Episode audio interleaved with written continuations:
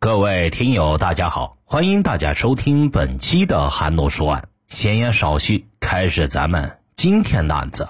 老公，我完蛋了，我太想你了，醒来想找你亲一口都找不到呢。这样情意绵绵的话，似乎是痴情女子说给身在远方的丈夫听的，让人心猿意马，春心荡漾。作为男人，谁受得了这温情款语呢？说这话的女子十分能干，在云南省昆明市经营着一间烧烤档。然而，让人大跌眼镜的是，她这话是说给情人听的，不是说给丈夫听的。她的情人在昆明市的一家 KTV 当保安，比她小了三岁。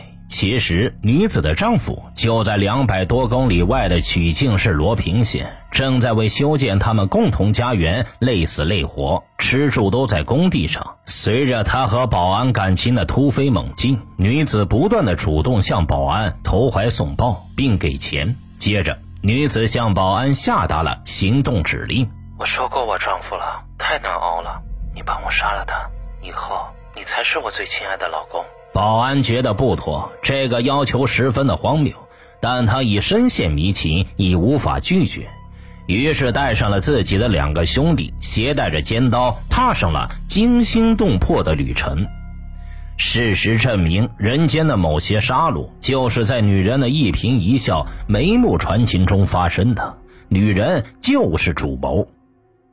罗平县是云南省曲靖市下辖的一个县，西距省会昆明二百零七公里，北距曲靖市一百二十公里，东至贵州省兴义市七十一公里。罗平县曾先后荣获全国旅游百强县、全国烟叶生产第一大县等城市名片。为大众熟知的是，是这里出产菜油，每年的产量惊人，而每年油菜花开放的季节，漫山遍野。让人震撼，使人沉醉，流连忘返。二零一四年九月二十一日凌晨两点五十分左右，罗平县的整个城区沉浸在温馨的睡梦中。在城乡结合部的腊山街道办事处红场院，灯光灰暗，万籁俱寂。忽然，两声惨叫传来，把钱女士吓出了一身冷汗。他急忙爬了起来，一把拉开二楼的窗帘，发现街道对面的在建楼房的一楼，一名男子冲了出来，浑身是血。啊，你怎么了？怎么了呀？钱女士尖着嗓子大声的询问该男子，他的声音因为惊慌而发颤。我被人捅了几刀，杀人了，杀人了！男子大声吼着，向左邻右舍求救。在他身后，接二连三冲出三名男子，他们出了一楼的工地后左转，飞快地消失在了街道的幽暗深处。钱女士急忙拉起丈夫，一起向楼下跑。跑到男子身边时，男子已经倒在地面，身上的鲜血汩汩流出，看样子伤得不轻，凶多吉少。钱女士叫丈夫立刻拨打幺幺零报警，并拨打了幺二零急救电话。等警方和急救人员赶到时，男子躺在街面上，已经气绝身亡了。死者名叫吴发喜，贵州省兴义人，时年三十三岁。在他的身后是他在当地买地自建的楼房，高大挺拔，总共六层半。现在主体已经完工，正在搞装修。昨天晚上，吴喜发就住在一楼，这里堆放着很多建筑材料。一楼的门窗还没有装好，是需要人看守的。刑事技术人员立刻对现场进行勘查，并派出警力随着凶手逃跑的方向进行追捕。吴发喜身上总共有十七处创口，深入腹腔，是被两把不同的刀子扎伤的。刀刀致命，凶手出手十分的凶残，一定要了他的命。在身体的其他部位也有不同程度的伤痕，看来吴发喜在生前和凶手进行过搏斗。在自建房的一楼北边放着一张大木床，吴发喜就是在这张床上睡觉的。被子上面有很多的血迹，靠墙的墙面上也有。在铺满泥灰的地面上，滴状的血迹一直通向楼外。这是吴发喜受伤后向外跑形成的。泥灰的地面有很多脚印，这里白天有工人施工，很难分辨脚印是谁留下的。对脚印的提取，因此也没有多大意义。依据钱女士的指引，向凶手逃跑的方向追击的民警追了一段距离，因为里边太黑太乱，没见到可疑的人，所以他们撤了回来。根据证人钱女士的介绍，吴发喜可能是被逃跑的三名男子杀害的。那么，吴发喜究竟和谁有如此深的仇怨呢？在现场，刑警们开始对吴发喜的社会关系进行调查。吴发奎是死者的二哥，他就住距离吴发喜两公里的地方。接到电话通知，他就急匆匆地赶了过来。在距离罗平二百多公里的省会城市昆明，吴发喜的妻子丁太英获得消息，也正在赶来的路上。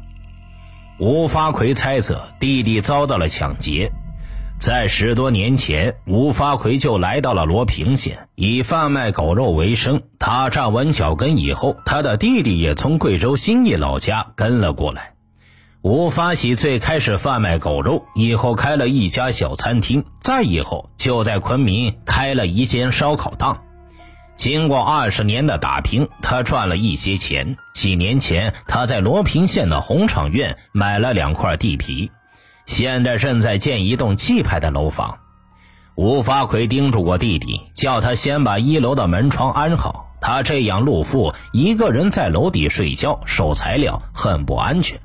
可他根本就听不进去，但是吴发奎的说法遭到了警方的怀疑。在吴发喜的左裤口袋里，他的钱包还在，钱包里有现金，还有银行卡和身份证。在吴发喜睡觉的床头柜上，他的黑色挎包也在。在建的工地全是笨重的建筑材料，嫌疑人也不可能抢材料。那么，吴发喜的死亡与结仇或者情杀有关？吴发奎称，弟弟为人正派，吃苦耐劳，待人和善。他没有听说过他跟谁有过矛盾，也没有过经济纠纷。在平时都是大家跟他借钱，他没有向谁借过钱。吴发喜跟妻子结婚十七年，共同生育一儿一女，夫妻间吵吵闹闹十分的正常。夫妻之间的关系不可能恶劣到杀人的地步。吴发奎对弟弟的评价，在邻居钱女士这里得到了印证。钱女士称，吴发喜个子矮小，很喜欢招呼人，很爱说笑。他在当地建房，左邻右舍的关系处理得很好。他来这里不久，大家都认识他，知道他的名字。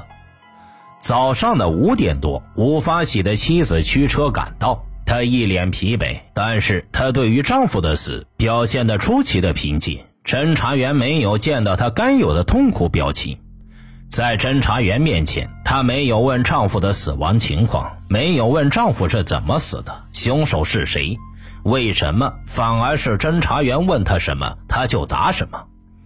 这个女人不太正常，侦查员心里嘀咕，但是没有严重的怀疑的地步。无论如何，警方要做的要紧事就是尽快查找凶手的行踪，并抓捕凶手。天色大亮，侦查员们一夜没有合眼，困倦感一阵阵袭来。沿着嫌疑人逃跑的方向，侦查员开展搜寻。这路向北，再往前走五百米就没有路了。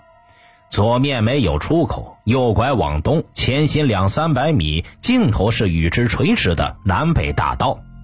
在交叉路口偏南的拐角处，杂草丛生。这里有搭了一个瓜棚，藤蔓爬满了竹架。在瓜架下边，细心的侦查员发现了一把锃亮的不锈钢的水果刀。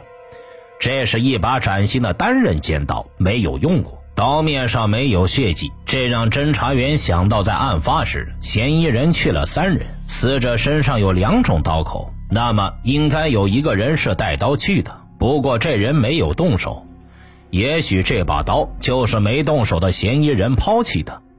如果嫌疑人路过这里，有可能沿着这条路往南去了。侦查员继续往南搜寻，并观察路边有无监控探头。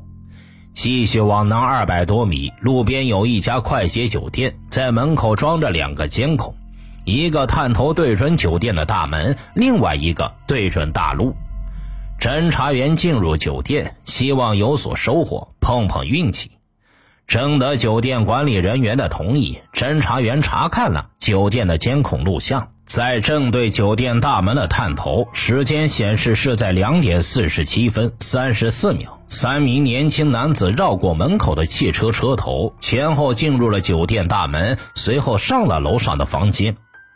依照案发时间推算，这三名男子从案发现场到酒店所花的时间基本吻合。这三名男子很可能就是嫌疑人。让侦查员激动不已的是，这三个人一定会在酒店留下身份信息。有了身份信息，一切都好办了。监控录像的时间往前推，监控的时间显示在两点三十六分，三名男子离开酒店外出。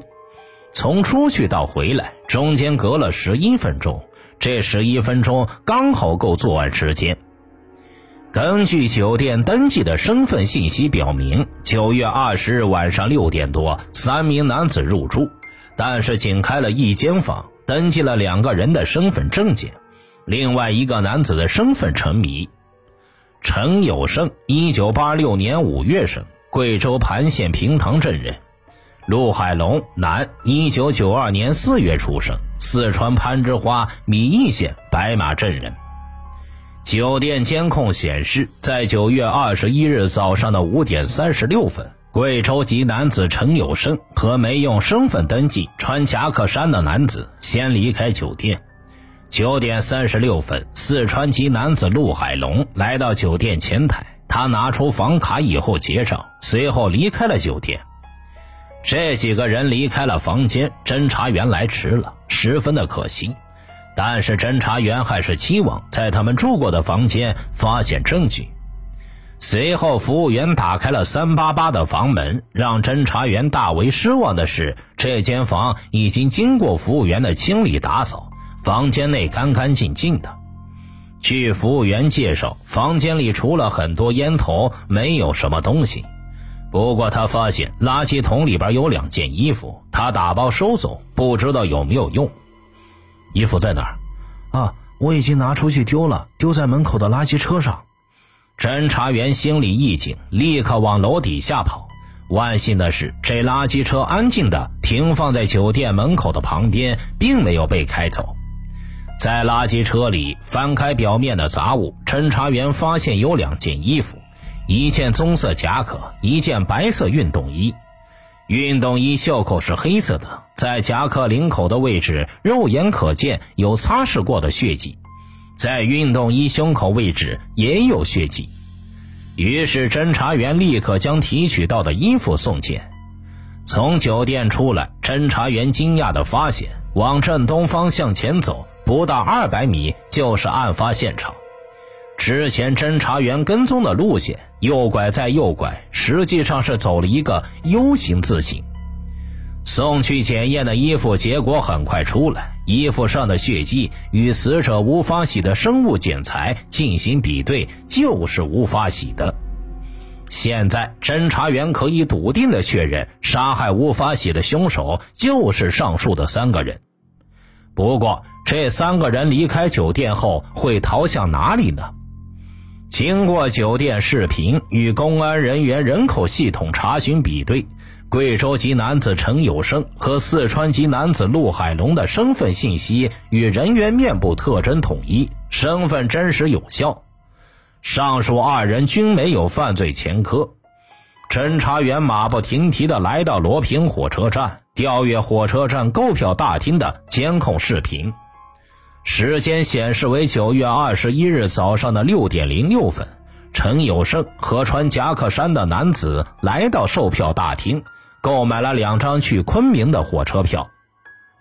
购买火车票是需要实名制的，一定会用到身份证。经过查询，穿夹克衫男子的身份信息也出来了，这人名叫刘增明，时年二十六岁，云南保山人。侦查员趁胜追击，经侦查发现，九点多退房离开的四川籍男子陆海龙离开酒店后，搭车去了罗平长途汽车站。他在该站也购买了去昆明的火车票。三名嫌疑人都去了同一个方向，这为警方随后的抓捕创造了比较好的条件。让侦查员困惑不解的是，经查发现，这三个人没有和死者吴发喜发生过任何交集。吴发喜和妻子仅在昆明经营着一间烧烤档，这恐怕是唯一的内因了。三名男子和吴发喜之间究竟有着怎样的恩怨？陈有胜等人为什么要跑上几百公里来到罗平，非要置吴发喜于死地呢？九月二十二日，就是案发的第二天。经过技术侦查，罗平县公安局的刑警们发现，三名嫌疑人在下午五点多集中在了昆明的一家网吧。侦查员们驾车一路狂奔，晚上九点左右，侦查员赶到了这家网吧。网吧内却没有这几个人。经过仔细的甄别，侦查员发现三名嫌疑人正坐在电脑的面前玩游戏。他们残忍地杀害了吴发喜，短短的时间内就表现出若无其事，这冷血让侦查员感到愤怒。当冰冷的手铐戴上他们的手腕，他们一脸懵逼，惊得目瞪口呆。他们谁都没想到警察会来得这么快。对三人的审讯，侦查员没有花费多大的力气，三人都供认了参与杀害了吴发喜。但接下来的话却让侦查员们为之一惊。由于这个案子篇幅比较长，咱们呢要分两个部分为大家呈现。听大案要案，观百态人生。这个案子暂时为大家讲到这儿，咱们下期再见。